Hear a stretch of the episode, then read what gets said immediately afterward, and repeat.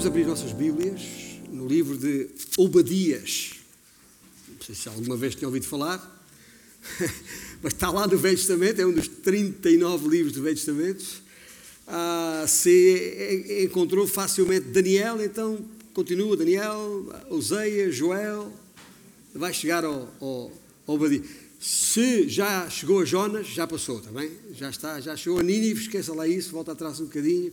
Obadias, ah, para encontrar este livro. Nós estamos agora, enquanto os irmãos encontram, dizer-vos que estamos agora a entrar no grupo, ou se quiser, secção de livros chamados dos profetas.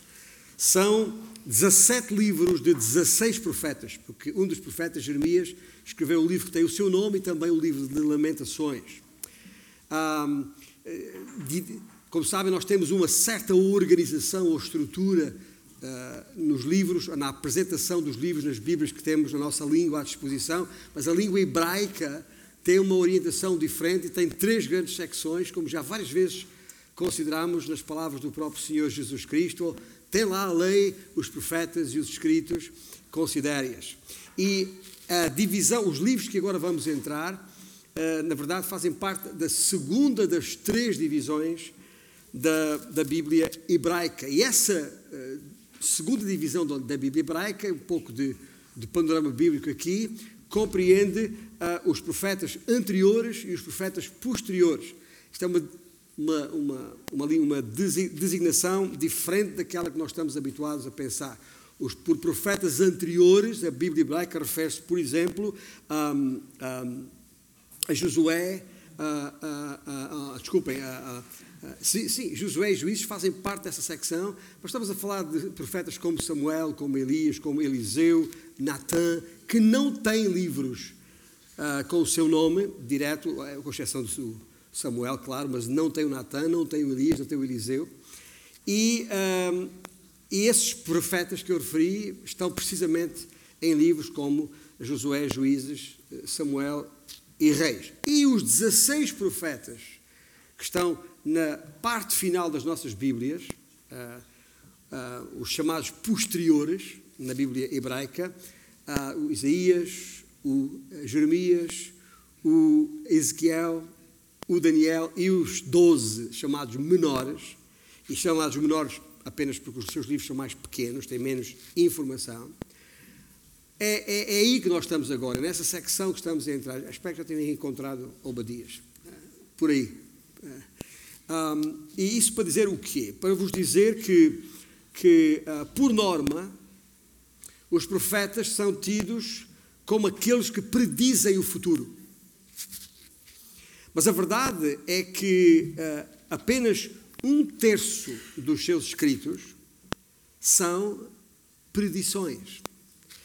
A maior parte, ou seja, dois terços, portanto, são proclamações, eu diria declarativas da palavra de Deus para notificar o povo num determinado momento, numa determinada circunstância, uh, uh, quando uh, passando por idolatria, por apostasia, pecado evidente. O volume das palavras dos profetas, destes que agora me refiro, é quase igual ao volume completo de todo o Novo Testamento. Walter Kaiser Jr., que já referi algumas vezes, refere que, além do grande espaço que estes livros ocupam na revelação de Deus, eles acarretam uma extraordinária influência no que respeita tanto à ameaça do juízo de Deus, quanto à sua promessa de redenção e libertação, tanto no presente quanto no futuro. E diz Walter Kaiser que afastar a igreja destas palavras, dos profetas, seria como que deixá-la a pairar no ar, sem raízes e sem uma história ou sem uma âncora no espaço e no tempo. Embora distinta e não passível de ser confundida com Israel, digo eu e não Walter Kaiser, a igreja deve estar conectada com as promessas feitas a Israel no passado. Não, como disse, embora distintas e não passíveis de se confundirem, Israel com a Igreja, seria um erro uh, tremendo, a verdade é que elas estão interligadas de alguma forma e não podem ser desconectadas. Pregar as palavras dos profetas é facilitar orientação, consolação esperança para o povo de Deus. E isso a um nível que excede qualquer outra expectativa que os mortais como nós possam imaginar ou aspirar em todos os tempos no planeta Terra. E eu estou a dizer-vos isto, sabe porquê? Para vos dizer que esta secção da Bíblia, a que estamos a chegar agora, nesta nossa série, de procurar uh, o Messias em cada um dos 39 livros da Bíblia, para mostrar que ele de facto é o tema central de toda a Bíblia, é, e que todos os livros da Bíblia falam a seu respeito, direta ou indiretamente é importante considerar isto ao chegarmos a este, a este ponto. Agora, depois de, na semana passada, termos passado pelo, pelos tempos do rei Josafá, lá em 2 Crónicas 20, não sei se recorda, não precisa lá agora, estamos em Obadias e vamos já aí. Ah, chegamos agora, em termos de cronologia bíblica, ao tempo do seu sucessor, o sucessor de Josafá, Neste caso, um tal de Jeoarão. Não confundir com Jorão, mas Jeoarão. E, ou seja, é o capítulo, em 2 Crónicas, uh, lá em casa, depois leiam por completo o capítulo 21 de 2 Crónicas, para perceber o que é que acontece na vida deste rei, filho de Josafá, que o sucedeu no trono. Uh, Lembram-se de vos ter dito que Josafá uh, fora um dos reis que fizera o que era reto aos olhos do Senhor. Sobre, sobre Jeoarão, seu filho, direi: nada a ver. Esqueça, esqueça lá isso. Foi dos piores reis em Judá, fazendo o que era mau aos olhos do Senhor, na pelgada dos, dos reis do norte em Israel. Ou seja, conforme a casa de Acabe e Jezabel. E os nomes falam por si. Mal tomou posse, só para dizer, mal este rei Jeorão tomou, tomou posse, tinha 32 anos, de acordo com as Escrituras. Mal tomou posse, digamos que o, o primeiro ato foi matar todos os seus irmãos e mais alguns príncipes em Israel. Só para perceberem a, a índole desta personagem. Está bem? E, e aquilo que eu queria sublinhar nesse, precisamente nesse ponto, e precisamente porque está escrito nesse capítulo 21 de 2 Crónicas, designadamente os versículos 7 e 8, que já foram referidos aqui há 15 dias atrás, pela pregação do, do Levi, uh, o versículo diz o quê? Porém, ou seja, apesar deste facto, o Senhor não quis destruir a casa de Davi por causa da aliança que com ele fizera, segundo a promessa que lhe havia feito de dar a ele sempre, sempre uma lâmpada e a seus filhos. Nos dias de Jeoarão,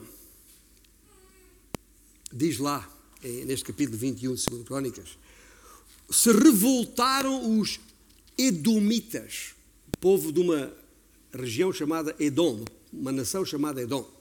Revoltaram-se contra o poder de Judá, cujo rei era Jeorão, e constituíram o seu próprio rei. Isto aconteceu por volta do ano 845 a.C., no meio do nono século antes de Cristo. E é aqui que entra o profeta Obadias. Ok? Estamos juntos? É aqui que entra o profeta Obadias. Estando convencido, eu particularmente, de que a invasão de Jerusalém, a que o profeta Obadias se refere no seu livro, um, então terá ocorrido durante o reinado de Jeorão. E se assim foi, então podemos facilmente localizar esta data que eu agora referi. E já agora isso faz de Obadias, o profeta, um contemporâneo de outros profetas conhecidos como Elias e Eliseu, da mesma, da mesma época.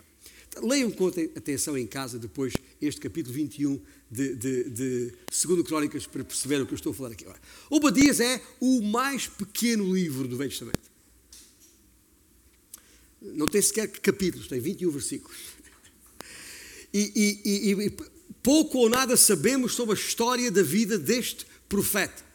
Sabemos que há na Bíblia outros 11 nomes, outras 11 pessoas com o mesmo nome, dizia eu, mas nenhuma delas terá nada a ver com uh, Obadias. E o livro conta a história da destruição dessa nação de Edom, a nação descendente de Esaú. Este, este povo que entrou, desceu ali a sul do, do, mar, do Mar Morto, naquela divisão entre Abraão e Ló, lá atrás, em, em, em Gênesis, pode também ler isto em casa, Gênesis 14 e 15, etc.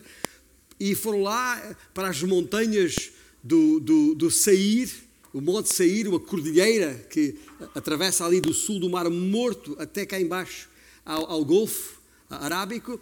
E, e, e, quando eu digo até cá embaixo ao Golfo Arábico, estou a dizer que esta é uma região onde está hoje a conhecida cidade de Petra, a, a, a, um monumento histórico, não é? Uh, e que, cuja, curiosamente, cuja entrada para a cidade de, de, de Petra é, é, feita por um estreito, um, um desfiladeiro muito estreito uh, e que tinha a ver com a, forma de pensar dos edomitas, uh, dos descendentes de Esaú, que, por assim dizer, pensavam que construindo cidades fortes para si estariam em segurança.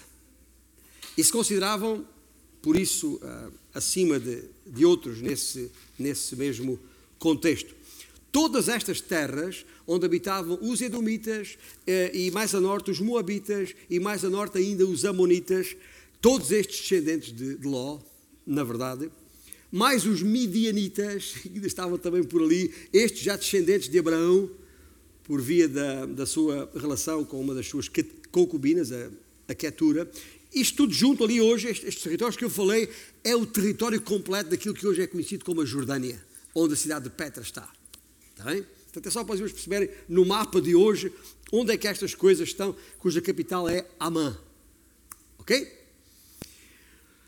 Os versículos, os primeiros 16 versículos deste uh, profeta Obadias, uh, Obadias são dirigidos diretamente contra Edom que será destruída, de acordo com os versículos. E os versículos seguintes, 17 até ao fim, focalizam a redenção de Israel e o estabelecimento futuro e final do reino de Deus na terra. E por isso mesmo, na procura do Messias deste livro do Velho Testamento, eu entendi por bem atribuir à, mensagem, ao sermão em si, o, o tema de o arrasador e o perdoador não dá para chamar só um nome ao Messias neste contexto. Porque há, há ali uma, uma, uma, primeira parte, de acordo com esta divisão do próprio livro, em, em que o Senhor arrasa, é dom, mas depois uma segunda parte em que há perdão e, e salvação. E quando eu falo arrasar, arrasar não é apenas derribar, pôr abaixo, demolir. Arrasar é também humilhar, humilhar. Uh, uh, baixar a, a, a índole. Né?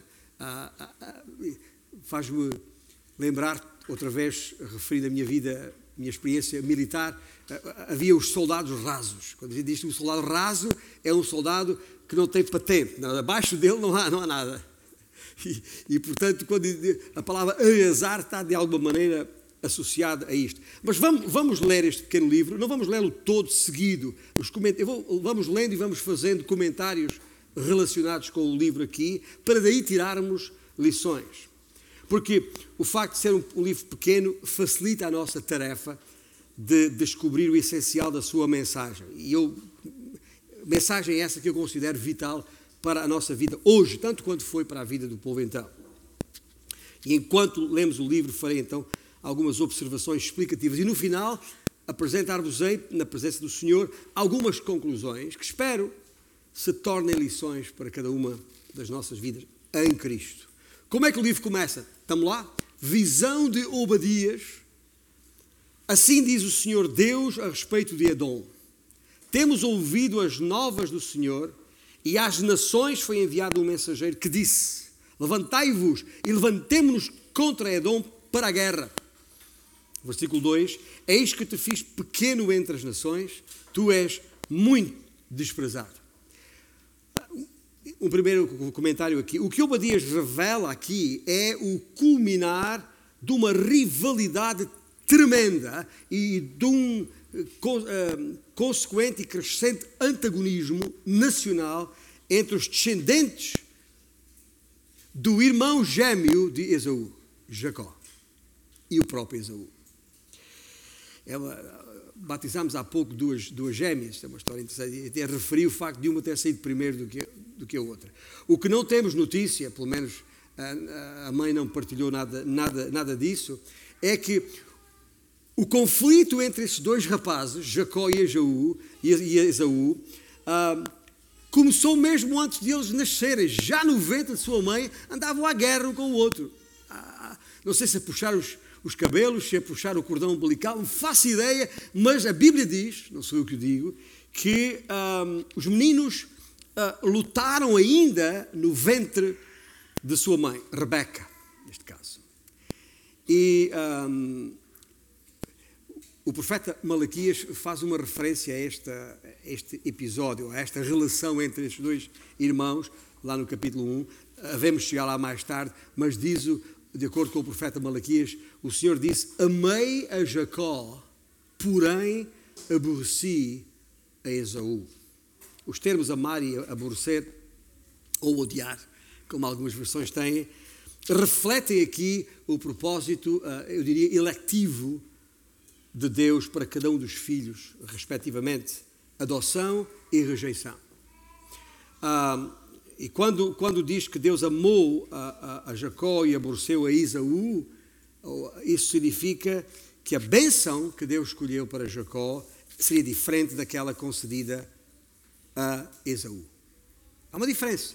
Deus decidiu abençoar estes dois irmãos de maneira diferente. Não pergunto porquê creio na soberania do nosso Deus, ele decidiu que era assim, ponto. E não vamos discutir a questão, mas é, é um facto. O que eu quero que os irmãos entendam neste contexto é quando nós lemos nas Escrituras, especialmente no Velho, no Velho Testamento, que Deus amou A e odiou ou aborreceu B, que não sintamos que significa que Deus não amava a, aquela pessoa.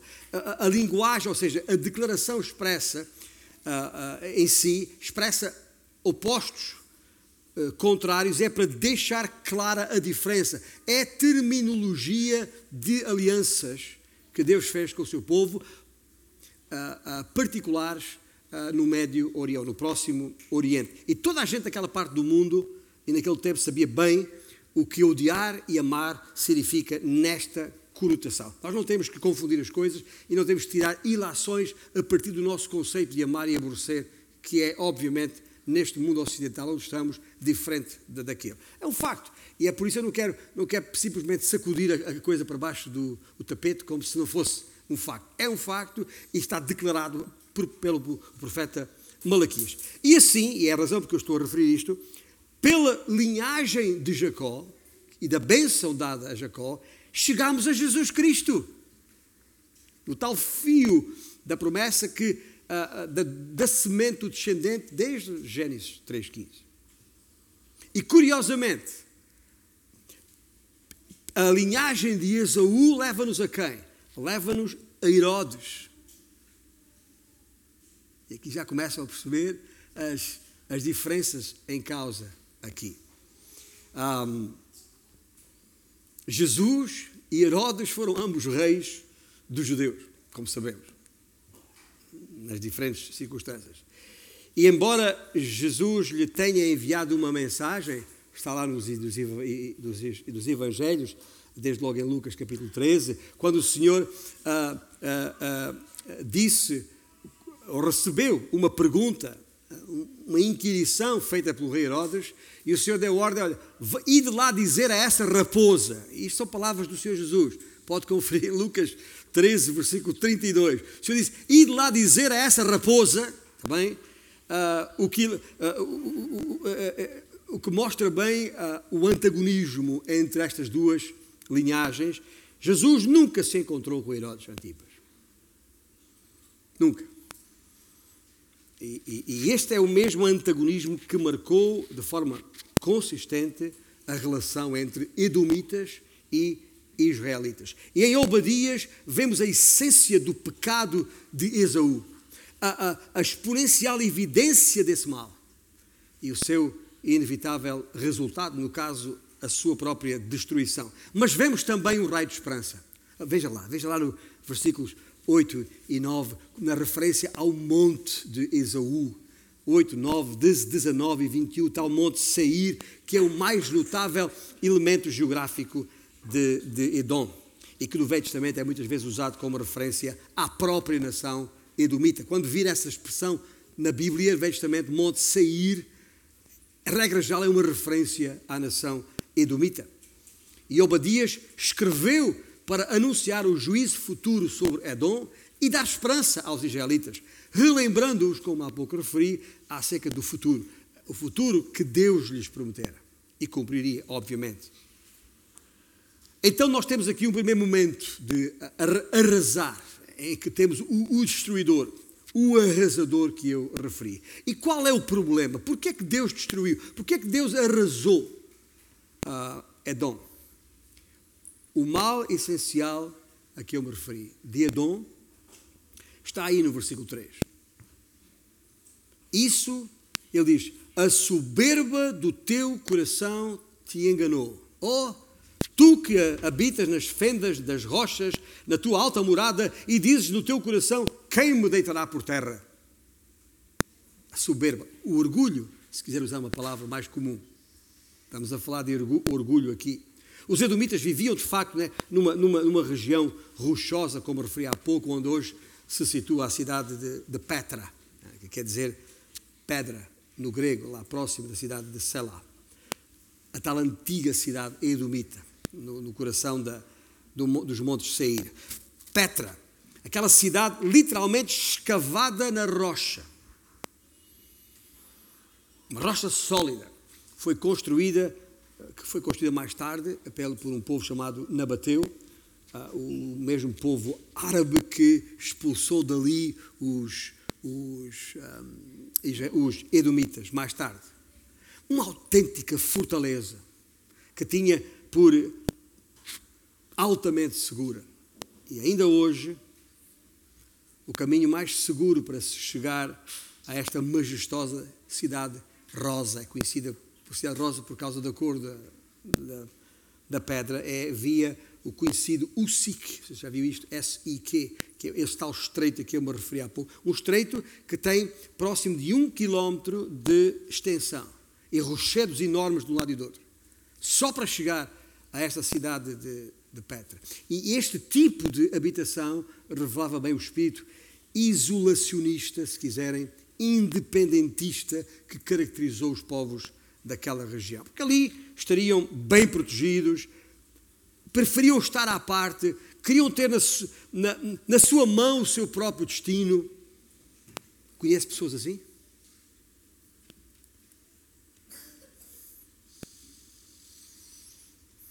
E nisso se orgulhavam. Não são os edomitas, é qualquer outra coisa.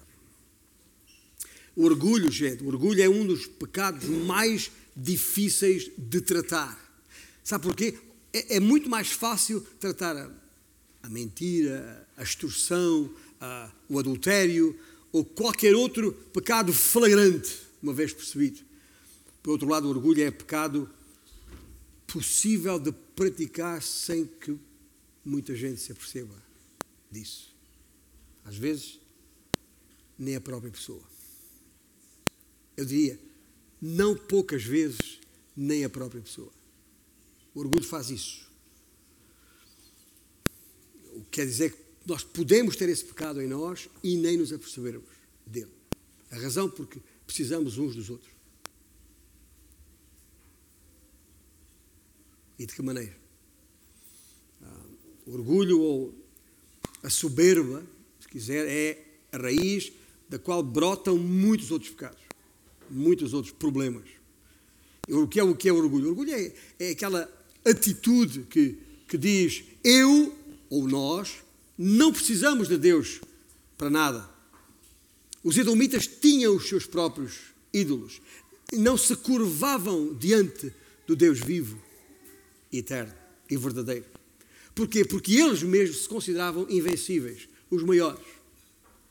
Esaú desprezou completamente as promessas de Deus, tal como os seus descendentes. De tal maneira que o próprio Novo Testamento, ao referir-se a Esaú, lá no capítulo 12 de Hebreus, o que é que diz sobre ele? Designa Esaú como uma pessoa profana. O que é que isto quer dizer? Espiritualmente impura, mundana ou materialista, se quiser. Isto literalmente quer dizer profana é alguém contra o templo. Uh, uh, o ímpio. Alguém que não tem qualquer interesse pelas coisas espirituais, porque a sua glória está em si mesmo, em si mesma, ou nas suas capacidades. Vivendo à semelhança de, dos animais para satisfazer os seus próprios apetites. Uma pessoa extremamente orgulhosa age como se não houvesse Deus. Não ora, não adora, não pensa nas coisas eternas, vive o seu dia a dia obcecado consigo mesmo. E escusado será dizer que até mesmo um crente, chamado assim, pode viver como se assim fosse. Não nos estranhemos nisso. Não pensemos, ah, isso não, não, não está a falar de mim, é, não é comigo. Quando no versículo 4 o profeta Obadias diz: Se, Edom, se te remontares como águia e puseres o teu ninho entre as estrelas, de lá te derribarei, diz o Senhor. Versículo 5: Se viessem a ti ladrões ou roubadores de noite, como estás destruído, não furtariam só o que lhes bastasse? Se a ti viessem os vindimadores, não deixariam pelo menos alguns cachos?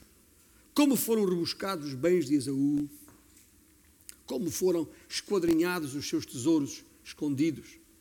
Os edomitas construíram os seus ninhos nas alturas, nas fortificações, como as águias, nos altos dos penhascos, suficientemente alto para se sentirem como se estivessem entre as estrelas.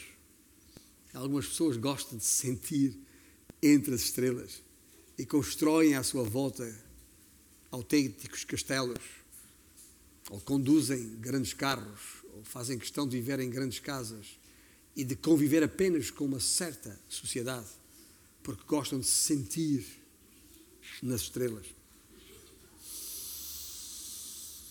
Na Bíblia, a águia é muitas vezes comparada a uma divindade.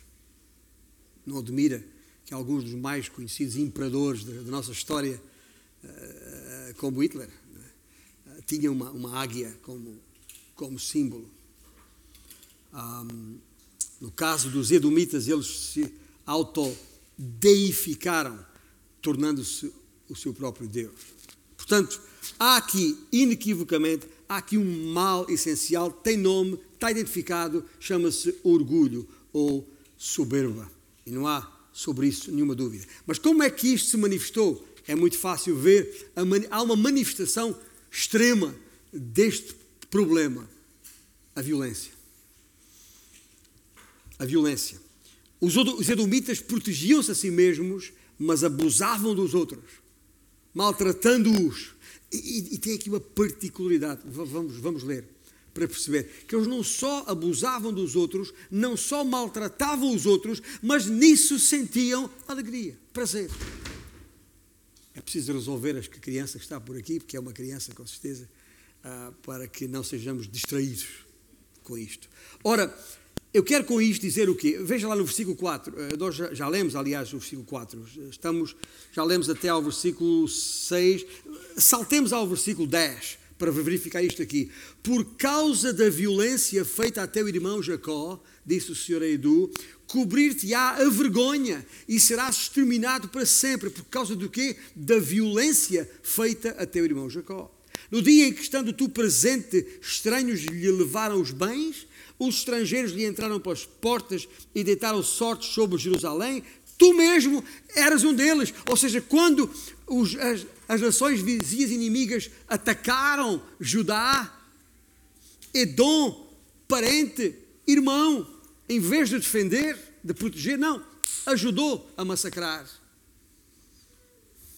Judá. É isso que, que, que o, o, profeta está aqui a dizer. Mas tu, Edom, tu não devias ter olhado com prazer para o dia do teu irmão, o dia da sua calamidade, nem ter te alegrado sobre os filhos de Judá no dia da sua ruína, nem ter falado de boca cheia no dia da angústia? Versículo 13, não devias ter entrado pela porta do meu povo no dia da sua calamidade, tu não devias ter olhado com prazer para o seu mal no dia da sua calamidade, nem ter lançado mão dos seus bens no dia da sua calamidade, não devias ter parado nas encruzilhadas para exterminar os que escapassem, nem ter entregado os que lhe restassem no dia da angústia. Gente, foi isto tudo que Edom fez. Violência por causa do orgulho, por causa da soberba. E sempre que os edomitas viram os seus parentes israelitas debaixo de fogo, debaixo de ataque, debaixo do, do, do, sofrimento, não só não fizeram nada para o evitar, como até se regozijaram nisso e aumentaram o seu sofrimento. E embora tivessem fracassado muitas vezes, os israelitas representavam a fé. A fé no Senhor Yahweh, Senhor Jeová. Fracasso, sim. Eram homens, pecaram, afastaram-se. O próprio Josafá, que fez o que era reto, acabou mal. E muitos homens ah, assim acontecem. Mas apesar disso, não deixaram de afirmar a sua fé. Não deixaram de representar a fé no Senhor Yahweh. E nisso, e nisso foram, foram consistentes. A violência desnaturada dos edomitas era o resultado do ódio que tinham, não só pelos israelitas, mas por tudo o que eles representavam. Por isso impediram que o povo de Deus passasse pelos seus territórios. Lembra-se no, Êxodo, quando estavam, uh, uh, o povo de Israel estava a caminho do Egito para a terra, para a terra prometida, teriam facilitado as coisas se os edomitas os deixassem passar por ali. Não deixaram. Até nisso criaram uma dificuldade acrescida e se alegravam nisto.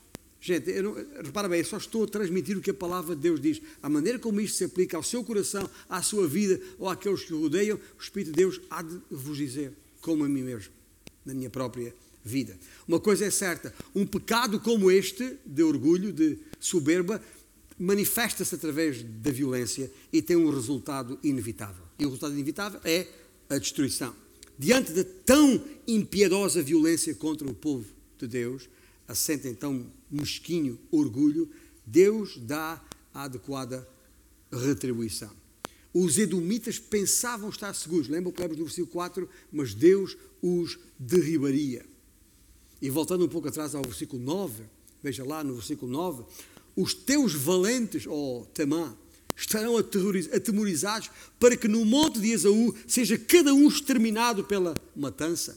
E voltando abaixo, porque já lemos o versículo 10 e seguintes, ao versículo 15, diz: Porque o dia do Senhor, o dia do Senhor está prestes a vir sobre todas as nações, como tu fizeste, assim se fará contigo. O teu mal feito tornará sobre a tua cabeça, porque como bebeste no meu santo monte, assim beberão de contínuo todas as nações. Beberão, sorverão e serão como se nunca tivessem sido. Uau! O Deus que os edomitas pensavam poder descartar, porque se julgavam maiores do que isso, os visitaria e os destruiria. Deus é mais alto do que as águias. Isto é uma mera força de expressão óbvia. Foi Ele que, que criou as águias. Foi Ele que formou as montanhas rochosas, nas quais os insensatos edomitas confiaram e pensaram estar em segurança os próprios objetos que os edomitas confiaram, o Senhor os usou para os destruir, conforme o versículo 7 e 8 diz: Todos os teus aliados, todos os teus aliados te levaram para fora dos teus limites, os que gozam da tua paz te enganaram, prevaleceram contra ti, os que comem o teu pão puseram armadilhas para os teus pés, não há em Edom entendimento, não acontecerá naquele dia, diz o Senhor, que farei parecer os sábios de Edom e o entendimento do monte Isaú, estava a ler os versículos 7 e 8, são dois versículos que não tínhamos lido ainda, mas que têm a ver com isto, com a destruição. Por vezes, por vezes Deus nem precisa intervir diretamente, permitindo apenas que as pessoas sofram com as escolhas que fizeram.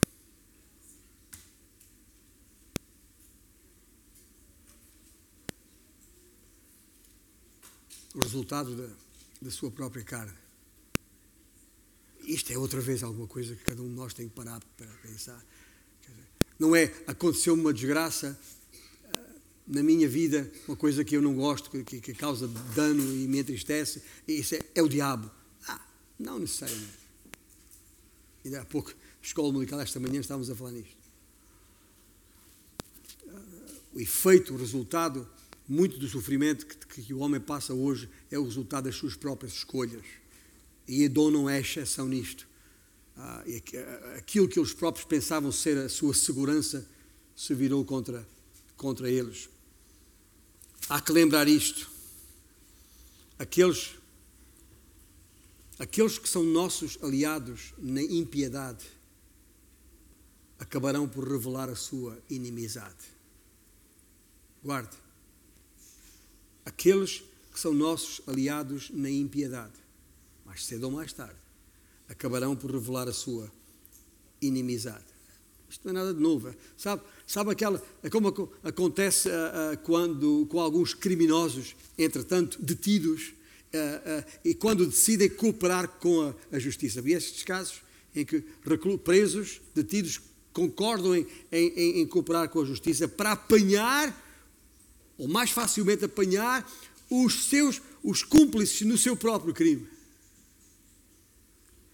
Conhece a história? Para quê? Para verem a sua pena atenuada. É? Mas fazem-no. Ou seja, fazem-no no seu próprio interesse. Mesma coisa. Lembram-se daquele princípio bíblico em Gálatas 6?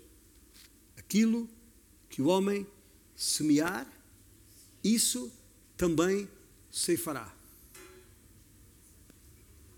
Esaú semeou na carne pelo que, no final, a sua carne foi instrumento para a destruição do seu próprio povo. Está lá, versículo 15, final do versículo 15. Como tu fizeste, assim se fará contigo. E finalmente, e virando a página completamente para nos aproximarmos do final do nosso tempo, mais longo do que o normal hoje aqui, há aqui este aspecto já não de destruição, mas de redenção. Já não a respeito do arrasador, mas do perdoador, que são os versículos finais deste pequeno livro. Portanto, esta profecia não termina com destruição, termina com um raio de esperança, com a promessa de uma vitória final para Israel e a inerente vingança do Deus de Israel, apesar daquele Israel tal como nós um dia experimentaremos vitória apesar de nós. Versículo 17: Mas no monte Sião haverá livramento, o monte será santo, e os da casa de Jacó possuirão as suas herdades. A casa de Jacó será fogo, e a casa de José chama, e a casa de Esaú restolho. Aqueles incendiarão a este e o consumirão, e ninguém mais restará da casa de Esaú, porque o Senhor o falou. Os de Negueb possuirão o monte de Esaú, e os da planície aos filisteus possuirão também os campos de Efraim e os campos de Samaria, e Benjamim possuirá a Gileade. Os cativos do exército dos filhos de Israel possuirão os cananeus até Sarepta, e os cativos de Jerusalém que estão em Sefarad possuirão as cidades do sul. Salvadores hão de subir ao monte Sião, salvadores hão de subir ao monte Sião para julgarem o monte de Esaú, e o reino será do Senhor. Ponto. Termina aqui a profecia de Obadias. O conflito entre o povo deste mundo e o povo da fé, que nós, como igreja local, representamos, independentemente de cada um de nós, ou da condição espiritual de cada um de nós, essa, essa, esse conflito continua até aos dias de hoje. Mas um dia o reino será do Senhor. Amém? Aleluia! Não tínhamos, não somos uma igreja pentecostal, mas não tínhamos medo de dizer as palavras aleluia assim. O, o, o, e isto, isto que estou a falar, terá lugar quando o Senhor Jesus Cristo voltar à terra e aqui estabelecer o seu governo de justiça, de facto. Então, porá termo a toda a soberba e violência que se opõe contra o povo do Senhor. E dentre todos os inimigos de Israel, os edomitas eram certamente os mais carnais. Isto para usar um termo que o Novo Testamento usa. Porque este livro, este livro nos dá a conhecer o destino final de todos os inimigos do povo de Deus em toda a história da humanidade. Todos. Edomitas e não só. E é por isso que este livro faz parte do cânone das Escrituras. Dá-nos esperança. A igreja tem os seus edomitas. Bem? Há Esaús entre os chamados cristãos. E nós estamos cansados de ouvir isto. Ah, eu sou evangélico, e daí? O que é que isso quer dizer, de facto? Ainda há pouco ouvimos o testemunho da nossa irmã. Nasci e cresci numa igreja evangélica, e daí?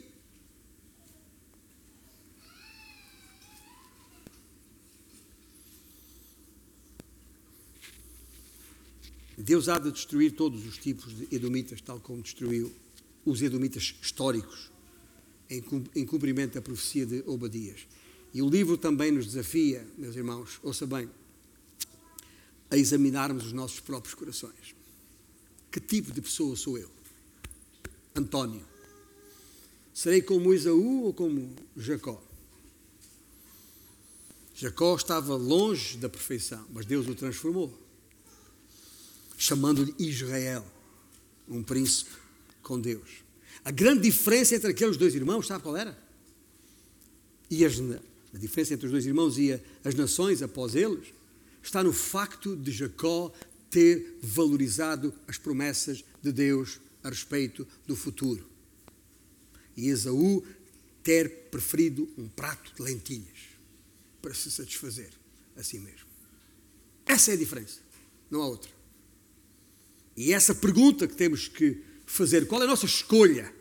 Qual é a nossa opção? Desprezar, desvalorizar, rejeitar as promessas do, do, do, Senhor para satisfazer a nossa carne hoje, o que eu quero, o que eu me satisfaz na minha vida aqui e agora. E essa, percebendo isso, respondendo a essa questão, imediatamente perceberão se, se a, a vossa vida se identifica com Isaú ou com Jacó. Jacó valorizou o espiritual, Esaú valorizou o material. O que é que o teu estilo de vida e a maneira como usas o tempo, as pessoas com quem passas tempo e os lugares que frequentas, o que é que tudo isso tem a dizer sobre o que realmente valorizas na vida? Porque é isso que vai dizer o que é que é importante para ti. É como usas o teu tempo, é com quem passas o teu tempo. É, é, é, nos lugares que frequentas, é onde gostes de estar. É isso que vai definir, vai revelar o que é que realmente, onde é que o teu coração está, de facto. Vives hoje, aqui e agora, tendo em mente os valores da eternidade futura, ou simplesmente vives o hoje, pelo hoje?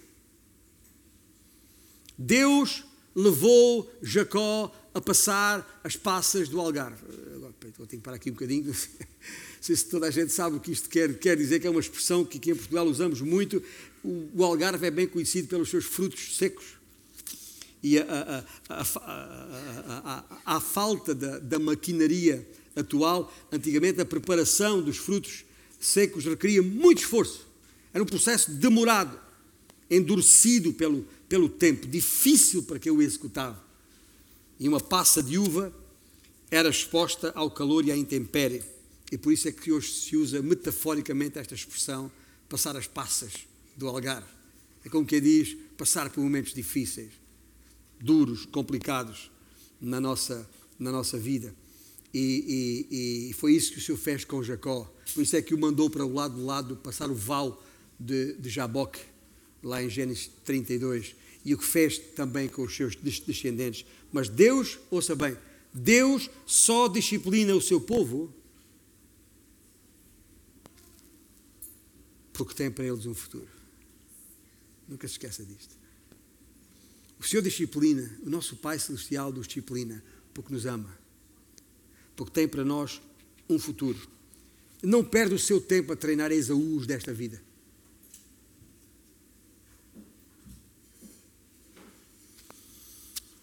Pode permitir que sejam materialmente bem-sucedidos? Pode.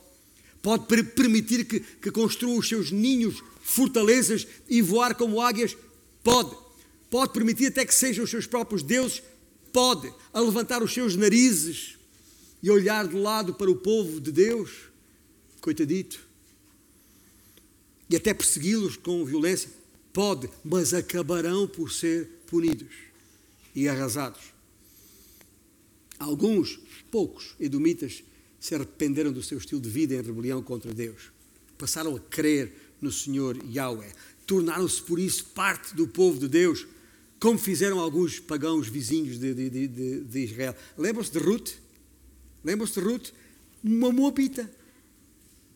Só para dar um exemplo concreto. Um enorme exemplo, aliás, para a linhagem de. Mas é isso. É, há esperança. É possível. Ah, ah, há esperança para qualquer pessoa ainda em trevas. Eu não sei qual é a tua condição hoje, aqui, agora, aqui sentado, ouvindo-me há tanto tempo. Não sei exatamente que compreensão tem de tudo isto.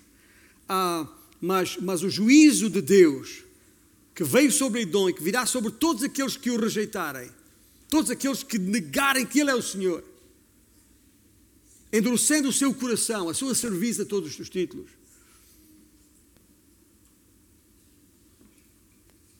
e por isso sujeitos a juízo. Esse juízo não é inevitável. Eu não sei exatamente quem é que o Senhor vai salvar, só Ele sabe. Eu sei que eu estou salvo pela Sua graça. Mas não obstante, o desafio tem que, tem que estar aqui. Eu estou convencido, gente, que o maior problema do homem, meu, seu, de qualquer um, é o orgulho. E o livro de Obadias trata expressamente o que Deus pensa a este respeito. Mas nunca esqueça, nunca esqueça, olhando para o mundo como está, Deus tem tudo em controle. Tudo continua sob o seu controle. O orgulho é enganador. A soberba do teu coração te enganou, diz Obadias no versículo 3. Deus abomina o orgulho e o derribará. Portanto, indivíduos e nações orgulhosas colherão o que semearem, como diz o versículo 15 como tu fizeste, assim se fará contigo. O teu mal feito tornará sobre a sua cabeça. E finalmente, fechando, digo: o Senhor delineou uma escapatória de salvação, conforme no versículo 17. No Monte Sião haverá livramento, o monte será santo. Todos aqueles que fugirem da fraqueza do orgulho e buscarem a santidade da humildade acharão refúgio no dia do Senhor. Sião, a cidade de Deus, será santa como diz o versículo, porque estará cheia de gente, estará cheia de gente santa, não gente santinha. Sabe a, a, a diferença? Há, há, gente que acha que é santinha, gente que acha que nunca pecou ou que não peca tanto como o outro. Não, mas gente verdadeiramente quebrantada e humilhada e rendida à graça e misericórdia de, de Jesus. E quanto Ele nos ama. E quanto Ele nos amou e ama. Aliás, nós o amamos porque Ele nos amou primeiro. Há que deixar Cristo brilhar. Menos eu, mais Cristo. Ah, entendemos o que, o que, a palavra de Deus diz. Vamos ficar de pé. Nós vamos fechar o nosso tempo juntos hoje aqui. Um tempo um pouco mais prolongado do que o costume. Ah, mas espero que a palavra de Deus tenha falado aos corações, como falou primeiramente ao meu, com certeza. E há que há que lançar este desafio, verificar onde é que está a nossa vida, para que de facto Cristo brilhe em nós. Lembre-se de uma coisa: se o problema é o orgulho, se o problema é que eu quero aparecer, lembre-se do que João Batista disse. É preciso o quê? Que ele, Jesus, cresça e eu diminua. Esta é a tónica, e é neste sentido nós vamos cantar Brilha Jesus, é isso? Juntos.